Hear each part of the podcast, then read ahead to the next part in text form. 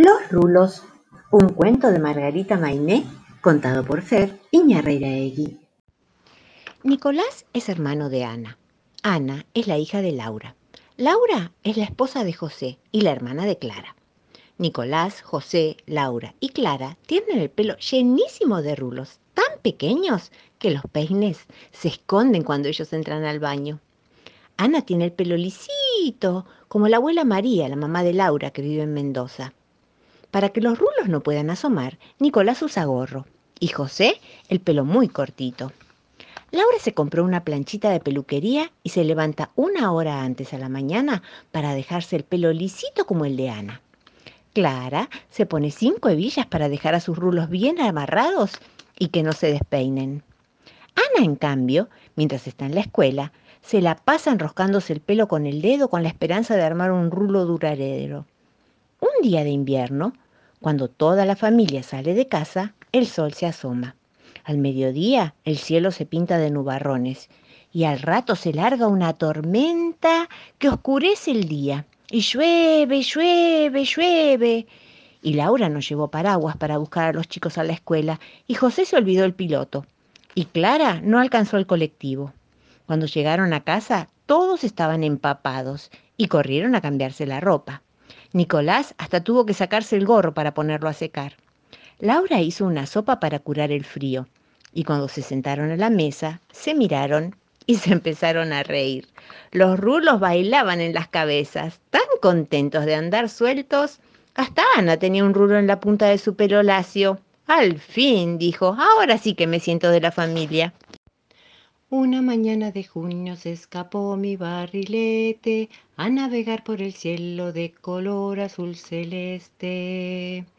Pero justo el día 20 al abrir yo mi ventana, vi al barrilete viajero sentadito en una rama. Me traía de regalo porque sabe que me encanta un pedacito de cielo con una nube muy blanca. Me traía de regalo mi barrilete viajero, el mejor de los regalos, la bandera que yo quiero. La historia de Pajarito Remendado, un cuento de Graciela Montes, contado por Fer Iñarreiraegui. El árbol era una fiesta de cantos y colores. Docenas, cientos, miles de pajaritos de todas clases se juntaban para ensayar sus canciones apenas amanecía. Y entonces el día parecía más lleno de luz y el monte se vestía de fiesta. Ahí estaban todos los pajaritos. Estaba el tordo pico blanco, la calandria, la torcasita, el cardenal, el siete colores y la viudita, la cotorrita verde y el hornero, la tijereta, el picaflor. Estaban todos y también estaba Pajarito Remendado. Y aquí comienza la historia, porque al fin y al cabo, esta es la historia de Pajarito Remendado. Se llamaba así desde una tarde en que peleándolo, la urraca le gritó: ¡Cri, cre, cre! ¡Pajarito remendado! ¡Cri, cro, cru! Y así le quedó el nombre para siempre, porque sus plumas de distintos colores parecían los remiendos de un traje. Ese día, en que el árbol era como una fiesta de colores, Pajarito Remendado se posó en la rama más alta. Y ahí, mientras silbaba a todo silbar, pasó un aguilucho y rápido como rugido de sapo cayó sobre Pajarito Remendado y se lo llevó por los aires. Ya tengo la comida para mis pichones, pensó contento el aguilucho, con el pajarito apretado en el pico. ¡Se llevan al pajarito remendado! ¡Se lo lleva el aguilucho! gritaban los pájaros desde las ramas. ¡Se lo lleva el aguilucho! gritaba el tordo. ¡El aguilucho se lo lleva! gritaba la paloma. ¡Que lo suelte, que lo suelte! gritaba la calandria. Muerto de miedo, Pajarito Remendado pensó que se acercaba su hora, pero los gritos le dieron una idea. ¡Que lo suelte, que lo suelte! seguían gritando todos. Señor Aguilucho, dijo Pajarito Remendado, mire qué pájaros más meteretes, ¿eh? El aguilucho seguía volando, pero miró con curiosidad el árbol lleno de gritos. Sí, señor aguilucho, no puede ser que se metan en los problemas ajenos. ¡Que lo suelte, que lo suelte! Se seguían escuchando los gritos. Esto no puede ser, dijo Pajarito Remendado. Dígales que qué les importa. Entonces el aguilucho de pronto dijo, ¿Qué les importa? y vio bien grande su pico. Pero cuando terminó de hablar se encontró con el pico vacío y vio a lo lejos que Pajarito Remendado se escapaba riéndose a más no poder. Se escapaba todavía un poco muerto de miedo, pero mucho, mucho muerto de risa. En un vagón cargado de sandías el buen Ramón perdió una zapatilla que hacía el buen Ramón adentro del vagón, que hacía la sandía sobre la zapatilla, que hacía el vagón. Chu, chu, corría por la vía. R con R guitarra. R con R barril. Rápido ruedan las ruedas que llevan los carros del ferrocarril. Un regalo para el emperador. Un cuento japonés leído por Fer Iñarreiraegui. Hace mucho, mucho tiempo, como dos mil años atrás, en la antigua China, había un niño llamado Cao Chong. Era un niño muy curioso y le encantaba hacer preguntas, sobre todo sobre animales y la naturaleza. Un día Cao Chong estaba muy emocionado porque iba a conocer por primera vez a un enorme animal llamado elefante. Resulta que se lo habían regalado al emperador para su cumpleaños y todo el pueblo lo iría a conocer. La gente fue hacia el palacio y también allí fue el embajador llevando al elefante hasta un patio interno para mostrarlo y entregarlo formalmente al mismísimo emperador. La gente aplaudía cada vez que el elefante tomaba una nuez con su trompa y la metía en su boca. Chong corrió a tocarle la cabeza encantado. Estaba fascinado al ver cómo usaba su trompa como si fuera una mano. De pronto, un espectador se preguntó, ¿cuánto pesa el elefante? Y estimó que pesaría unos cinco mil jeans. Otro opinó que considerando el tamaño de las patas y con ese cuerpo tan enorme, serían unos seis mil jeans. Un asesor trató de medirlo. Otro secretario le levantó la pata y la sopesó. Eran muy pesadas. El elefante pacientemente dejaba que lo midieran y que lo tocaran, y revoleaba sus ojitos divertido. Pero en toda la ciudad no existía ninguna balanza tan grande como para pesar al animal, así que no sabían cómo averiguar su peso. Uno de los asesores sugirió de pronto cortarlo en pedacitos y pesarlo. Así, de una buena vez, sabrían cuánto pesaba. Pero no, no era una buena idea, porque tendrían que matar al pobre elefante.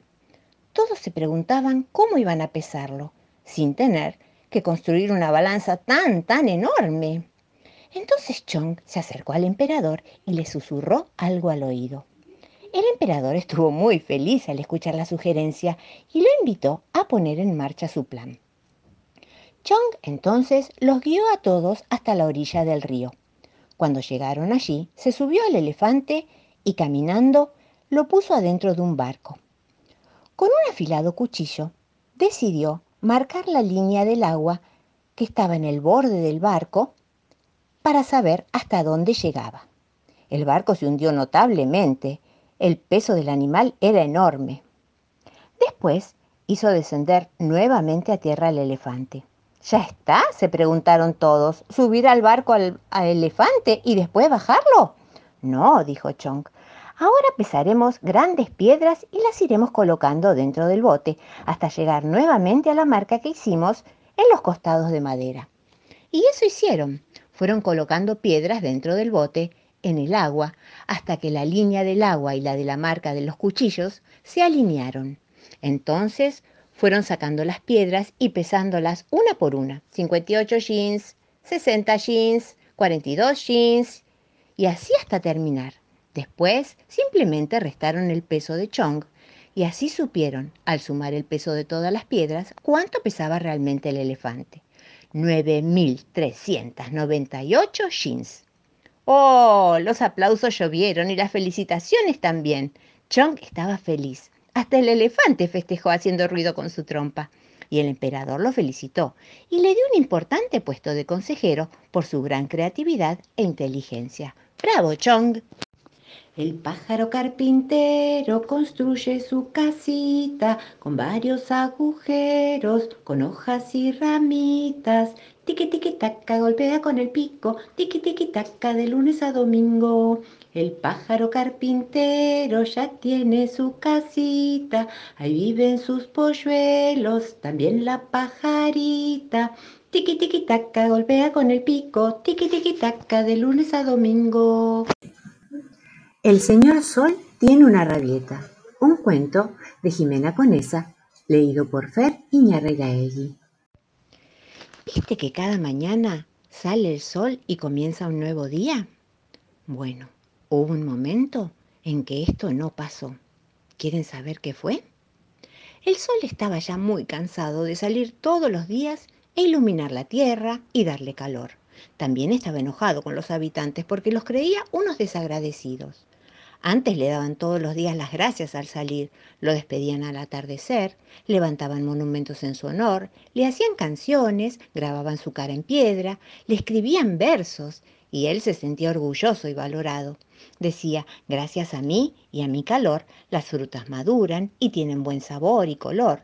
Les doy vitaminas para que crezcan sanos y fuertes, derrito el hielo de las montañas para proveerles de agua, sin la cual no podrían vivir ayudo a que salgan montones de flores que les alegran la vista y el olfato. Y a cambio de todo eso, ¿cómo me pagan? Ignorándome y dando por hecho de que es mi obligación salir todos los días. Así que un día decidió tomarse vacaciones. Pero pasó que la luna y las estrellas tenían que estar día y noche en el cielo y empezó a hacer cada día más frío las flores, las plantas ya no crecían ni florecían. Los animales estaban desconcertados sin saber cuándo dormir y cuándo no. Las luces de las casas tenían que estar todo el tiempo encendidas y los nenes no querían levantarse porque era de noche. Los adultos de los pueblos se reunieron una tarde y decidieron ir a hablar con el sol para ver qué es lo que estaba pasando. Caminaron mucho, mucho, mucho y subieron a una montaña por la cual el sol acostumbraba a salir por las mañanas. Al llegar a la cima, lo llamaron y se disculparon sinceramente. ¿Así que, me extrañan y quieren que vuelva? Sí, señor Sol, le pedimos por favor que regrese cada día. Reconocemos que su presencia es importante, no solo para nuestra vida, sino también para los animales y las de las plantas. Su luz y calor nos dan vida y sentimos mucho haberlo olvidado y le aseguramos que de ahora en adelante lo tendremos siempre presente.